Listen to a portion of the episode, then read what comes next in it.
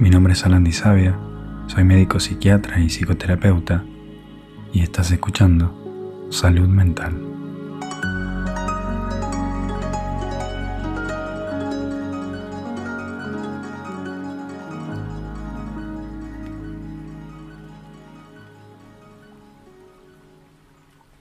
Hoy quiero hablar de la forma en la que se desarrolla nuestra visión del mundo, ahora de grandes, y cómo nos afecta las primeras, nuestras primeras impresiones del mundo cuando nos vamos desarrollando.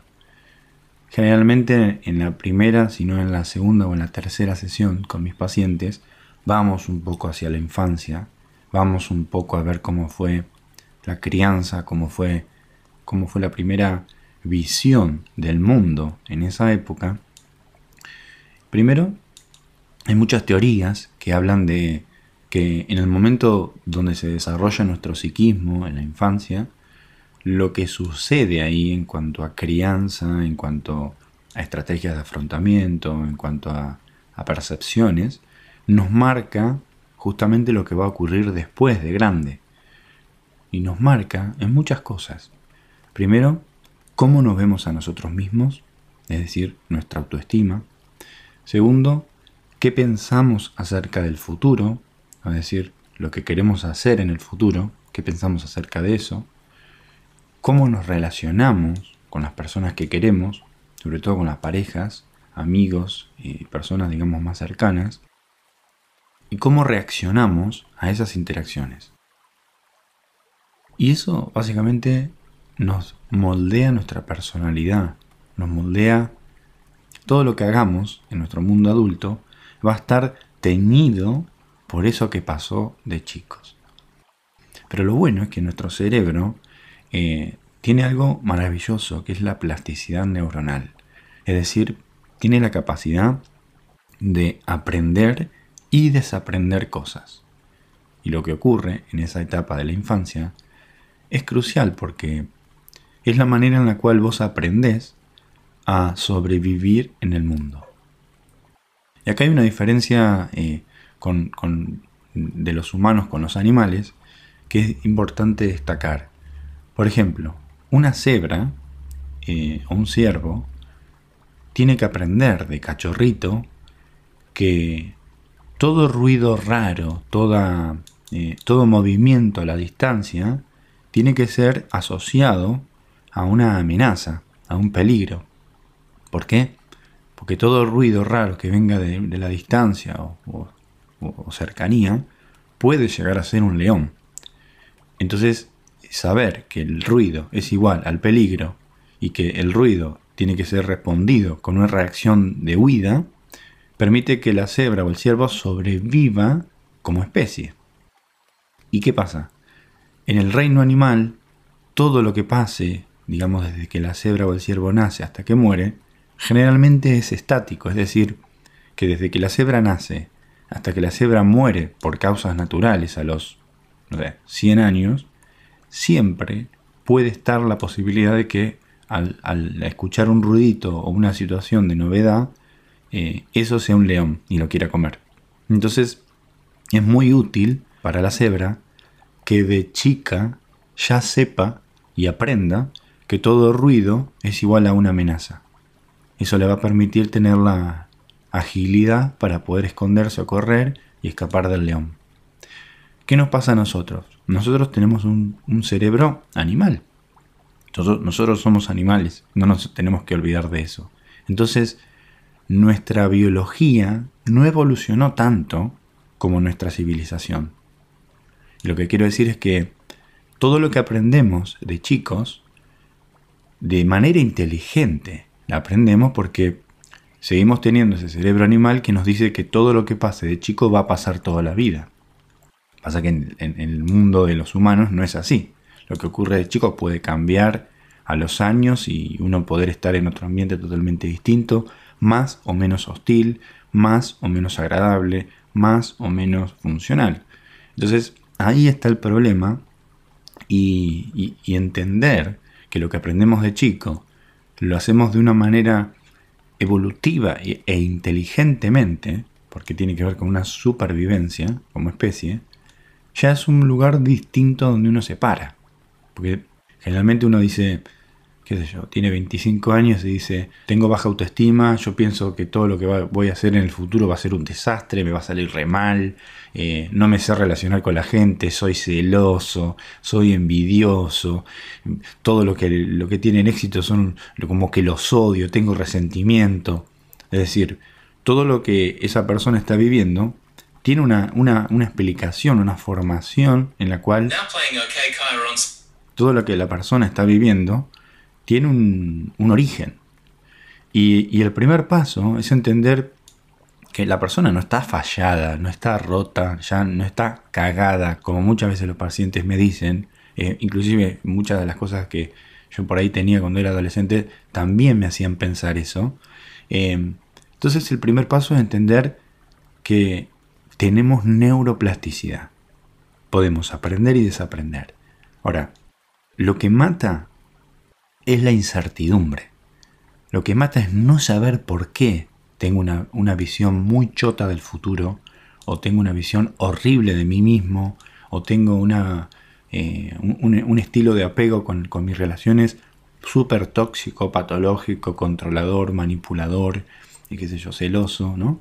O sea, no entender de dónde viene eso es muy difícil poder cambiarlo. Entonces, el trabajo que hacemos con mis pacientes es como una ecografía de dónde viene eso que justamente hoy está molestando. Y por eso vamos hacia, hacia la infancia, para ver qué pasó ahí que inteligentemente la persona tuvo que aprender porque eso le permitía sobrevivir como especie. O porque eso le fue enseñado. A veces algo que aprendemos de la infancia no tiene que ver con la supervivencia, sino que tiene que ver con algo que nos enseñaron. Pensemos que nosotros en la infancia somos como esponjas que absorbemos cosas.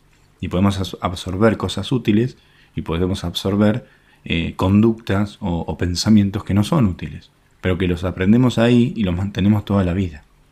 Entonces, bueno, toda esta introducción, de esto se trata este episodio.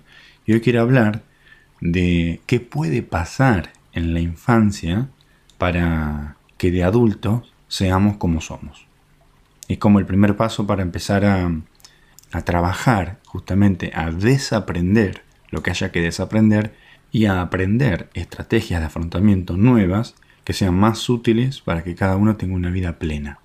Y esto, esto va a ser algo muy generalizado que no reemplaza la terapia, cada persona es un mundo, pero sí está bueno para, para empezar a pensarte como un ser que quizá ahora no te están pasando cosas buenas, pero eso no significa que seas una persona enferma, no significa que seas una persona rota.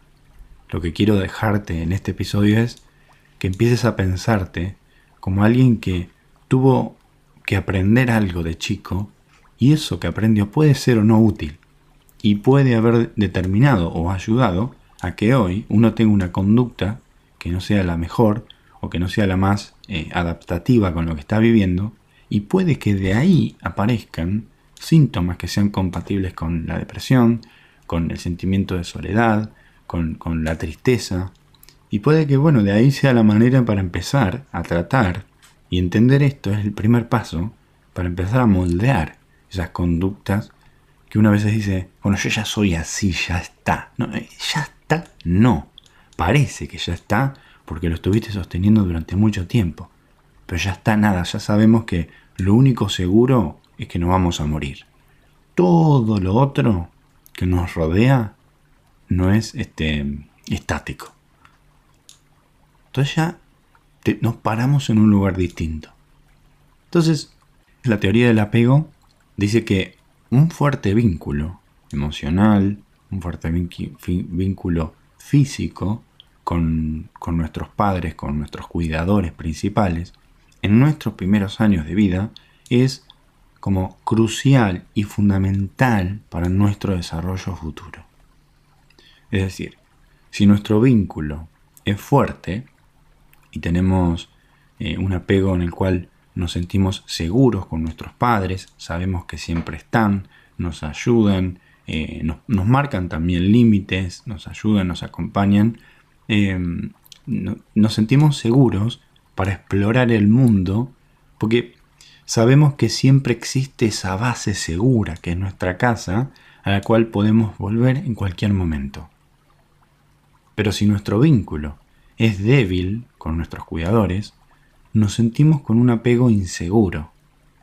El apego inseguro se divide en tres, ahora lo vamos a ver, pero con el apego inseguro tenemos mucho miedo de salir o, tenemos miedo de explorar un mundo que tiene un aspecto, que tiene una percepción bastante aterradora porque no estamos seguros si podemos volver a esa base, entonces nos mantenemos como siempre en un estado de, hipervigilancia.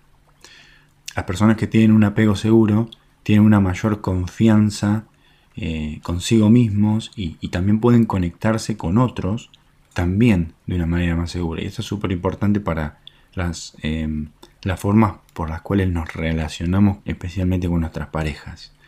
Esto quiere decir que las personas con apego inseguro tienen como la tendencia a desconfiar de los demás, no tienen tantas habilidades sociales y tienen problemas para formar relaciones y sostenerlas en el tiempo. Hay un tipo solo de apego seguro, que es el, apego seguro, y hay tres tipos de apegos inseguros. Es el, em, el apego ansioso, el apego evitativo y el apego eh, desorganizado. Para entender mejor esta teoría, vamos a pensar una familia, eh, el señor y la señora Lápida, que tienen cuatro hijos, eh, Juan, Ana, José y María. Los Lápida, bueno, son, son padres amorosos, son padres encantadores, que te abrazan, hacen contacto visual, seguido con, los hijos, hablan afectuosamente, marcan los límites de manera asertiva, siempre están ahí para sus hijos cuando necesitan algo. Pero un día, el señor Lápida, eh, camino al trabajo, tiene un accidente automovilístico y muere. Entonces, para la señora Lápida, la vida ahora empieza a ser como más difícil. Ella está todo el tiempo trabajando, al mismo tiempo que trata de cuidar a sus hijos. Eh, toda esta situación se vuelve una tarea imposible, mucho estrés, eh, mucha ansiedad, mucha depresión. Entonces, bueno, ese, el escenario es totalmente distinto a lo que era. Entonces, a los 6 años de edad, el cerebro de Juan ya está lo suficientemente, o sea, ya, ya avanzó bastante en el desarrollo. Entonces, tiene un carácter fuerte y, la visión que él tiene del mundo ya está formada por la situación anterior, o sea, la situación de la familia Lápida cuando estaban enteros. Es decir, lo que está pasando ahora con la señora Lápida desorganizada y, teniendo una vida como muy estresante, no lo afecta tanto porque su visión del mundo, digamos que ya se formó, ya, ya sabe lo, cómo es el mundo, ya aprendió. Entonces él sabe que la madre siempre va a estar, que va a ser un refugio seguro, que fue atendido y sus necesidades fueron atendidas en tiempo y forma. Entonces él, Juan, está y se siente con un apego seguro. Esto significa que más tarde se convierte en una persona confiada, eh, optimista, que conoce sus debilidades y que tiene una visión, eh, su autoestima es una, tiene una visión bastante objetiva eh, tiene una imagen de sí mismo positiva. Ana, que tiene tres años de edad, eh, no sabe qué hacer con la falta de atención que la madre no le puede dar. Porque está trabajando mucho, porque está atendiendo a los otros hijos, está yendo y viniendo a hacer las compras. Entonces Ana siente una falta de atención. Ahora la madre eh, actúa como muy impredecible, a veces está, a veces no está. Ana se siente ansiosa por, por ese vínculo con la madre que, que es muy ambivalente. Se da cuenta que la madre actúa como de manera impredecible. Cuando está de buen humor es amorosa, cuando está ocupada no le da pelota. Entonces, como resultado, se vuelve muy pegajosa a la madre, buscando atención, buscando validación. Y mm, sobre todo para llamar la atención de su madre, porque a veces está y a veces no está. Ana tiene que aumentar su estado emocional Si está triste tiene que estar más triste para que la madre la vea. Si está contenta tiene que decirle a la cara, mamá te amo, y gritarle para que la madre se dé cuenta que ella está existiendo, que está necesitando esa atención. Cuando Ana aumenta su estado emocional, ya sea de tristeza, de emoción, de alegría o de, o de enojo, y la madre reacciona con una respuesta que se puede llamar predecible, esto hace que cuando la madre responda y atienda a sus necesidades, Ana no muestre sus verdaderos sentimientos y reaccione de manera ambivalente. Pues no se siente segura haciéndolo, porque no sabe si un día va a obtener una respuesta y no sabe si un día va a ser totalmente indiferente la madre con ella. Esto hace que más adelante en la vida otras personas piensen que Ana es impredecible, que es malhumorada, que tiene una imagen mucho menos positiva, una autoestima baja, y su estilo de apego es el ansioso. En el estilo de apego ansioso, el miedo justamente es el abandono.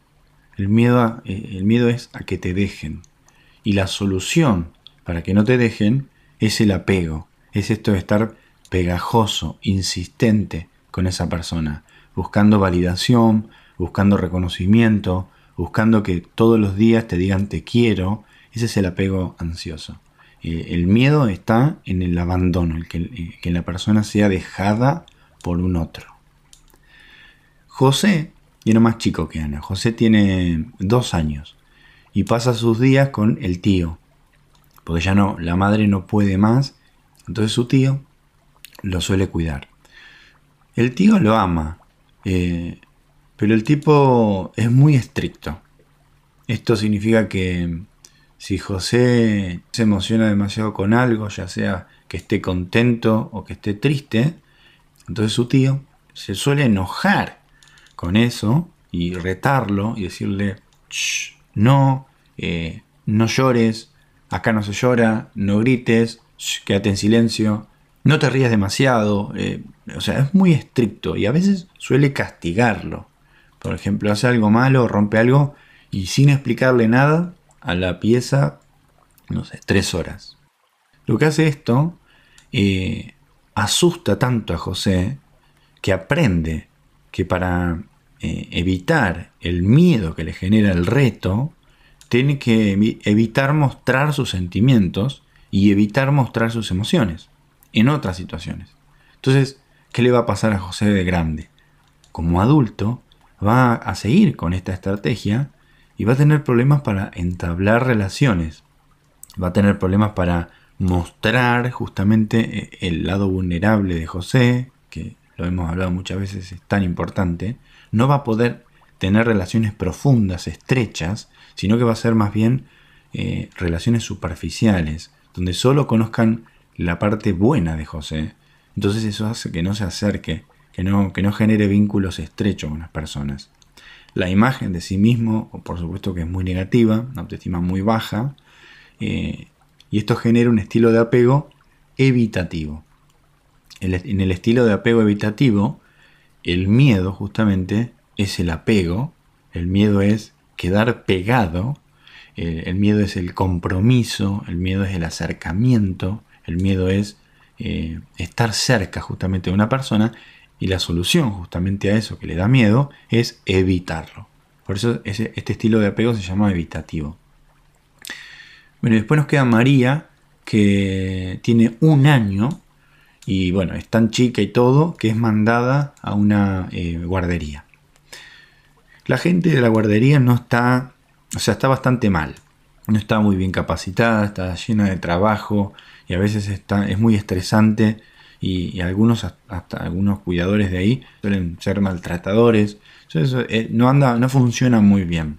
Entonces María se siente ansiosa respecto de las personas porque ella busca seguridad, busca eh, ser alojada y, algo que totalmente nunca pasa, porque la guardería es muy desorganizada, la gente va, viene, ella se siente muy invisible eh, y cuando por ahí están, están mal y la castigan o la retan, entonces ni, una gota de, amor recibió María en esa guardería. Entonces, Esto hace que se sienta ansiosa respecto de las personas que están rodeando ahí la guardería, porque ella busca seguridad y esto le genera justamente un conflicto de desorganización. O sea, tiene las ideas totalmente desorganizadas. No sabe qué es bueno, qué es malo, qué es seguro, qué es amable. O sea, no, no tiene idea de nada. Esto genera una desorganización. Este es el estilo de apego desorganizado. Entonces lo que va a pasar como adulta de María es que va a tratar de evitar todas las situaciones sociales y, de grande va, va, a considerarse que no se merece el amor, que no se merece ser querida, su propia imagen es muy negativa, es el estilo de apego donde más baja está la autoestima, muy baja. Este estilo de apego se llama desorganizado. Bueno, esos son los cuatro estilos de apego, pero yo siempre le digo a los pacientes, eh, en realidad eh, la familia real, la crianza real, no es un apego solo de esos. La familia real, y no es solo una teoría, porque esta es una teoría, se llama la teoría del apego. Hay otras teorías eh, que se entrelazan y que hay matices. Yo al paciente le digo, la familia real es una mezcla de esas tres sí es cierto que puede haber una tendencia acerca de un tipo de apego, una tendencia acerca de una forma de crianza, y estoy viendo mucho que suele pasar que el padre es de una manera y la madre es de otra manera, y hay una combinación ahí de apegos que trae como resultado una eh, forma de actuar totalmente distinta que hasta difiere en los hermanos. Entonces es el mundo y el universo que hay detrás de esto. No, no es algo que se pueda diagnosticar ni con un podcast, ni mucho menos con una o dos sesiones. Es algo que requiere mucho trabajo de, introspección y de, de, análisis. Pero bueno, lo que yo eh, siempre le digo al paciente es que eh, eh, esto ayuda a, entender de dónde viene quizá una forma de actuar de grande, pero en realidad la, familia real, o sea, el, psiquismo de uno, que uno desarrolla, es una mezcla de todas esas teorías. Y siempre va a haber quizá una que tenga una mayor tendencia o haya tenido una mayor influencia. Eh, entonces, bueno, hoy quería un poco hablar de que es muy útil en terapia a veces buscar qué pasó en esa etapa, qué faltó o qué sobró y de qué manera se nos recibió esa atención que tenemos que recibir justamente en esa etapa tan vulnerable. Y por supuesto volver a hablar de la neuroplasticidad, esta capacidad que nos permite aprender y desaprender una conducta, eh, entender cómo estoy respondiendo ante un contexto y si esa respuesta que yo aprendí o que yo tengo instaurada desde mi infancia sirve o no, vale la pena continuarla, a qué costo energético la estoy llevando a cabo y hasta qué punto esa desregulación o esa asimetría de mi estrategia, de mi manera de pensar o ver el mundo con lo que está pasando, no me está justamente generando problemas de ansiedad, no me está justamente generando sensaciones de, de aislamiento, de soledad, de no poder conectar con las personas, de no poder sostener vínculos sanos, de no sentirme seguro. Cuando una persona justamente me brinda esa seguridad, el no saber qué hacer con eso es algo que no aprendimos. Entonces, muchas veces lo que efectuamos como respuesta casi automática de grandes, muchas veces es lo que ocasiona el problema, y no porque estemos fallados, sino porque lo, aprendimos, fue la visión del mundo que se nos enseñó.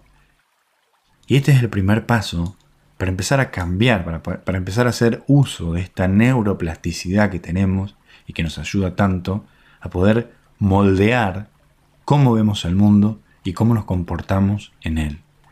Por eso también creo que la psilocibina va a ser el paradigma de la salud mental y de la psiquiatría, porque ayuda a aprender y desaprender conductas o estrategias de afrontamiento justamente aprendidas de chico. Y eso creo que es una herramienta fundamental que aporta y trae ese bienestar, esa tranquilidad de la persona frente a un conflicto. Porque lo que más nos define no son las pocas o las muchas veces que nos caemos, sino la forma en la cual nos levantamos cada vez que nos caemos. Así que mm, qué lindo es cuidarse a uno mismo, ¿no? Eh, estudiarse, entender de dónde viene cada cosa, para aprender algo nuevo y justamente tener una mejor calidad de vida. Eso es, es tan lindo, es tan lindo y me gusta tanto hacer esto, estos episodios que, que traen alivio, no porque resuelvan el problema, sino porque traen entendimiento. Y el entendimiento es una respuesta terapéutica a veces, porque justamente viene a contrapartida de la incertidumbre. El no saber qué pasa, el no saber qué es lo que hago, por qué lo hago, eh, por qué siempre repito la misma historia. Pero qué lindo que es saber que todo eso se puede cambiar. Eso ya es muy aliviador, muy aliviador. Y es el objetivo de este episodio. Me encanta que esto ayude a despertar y a crear conciencia de, de que nada es estático. Todo puede ser cambiado. Un estado emocional es transitorio, un estado psíquico es transitorio, un pensamiento es transitorio. Eso ya es terapéutico. Bueno, cuídate y hasta la próxima.